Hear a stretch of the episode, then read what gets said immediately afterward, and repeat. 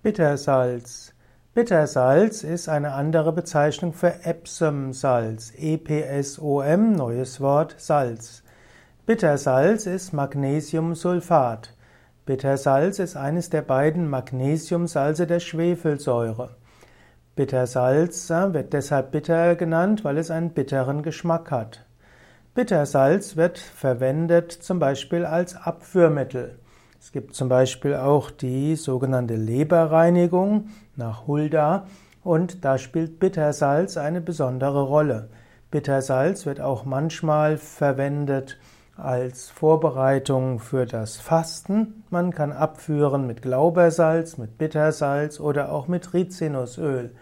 Senatee wurde früher auch verwendet, aber man muss aufpassen, zu viel Bittersalz ist nicht so gut, denn Bittersalz hat auch Nebenwirkungen auf die Nierenfunktion.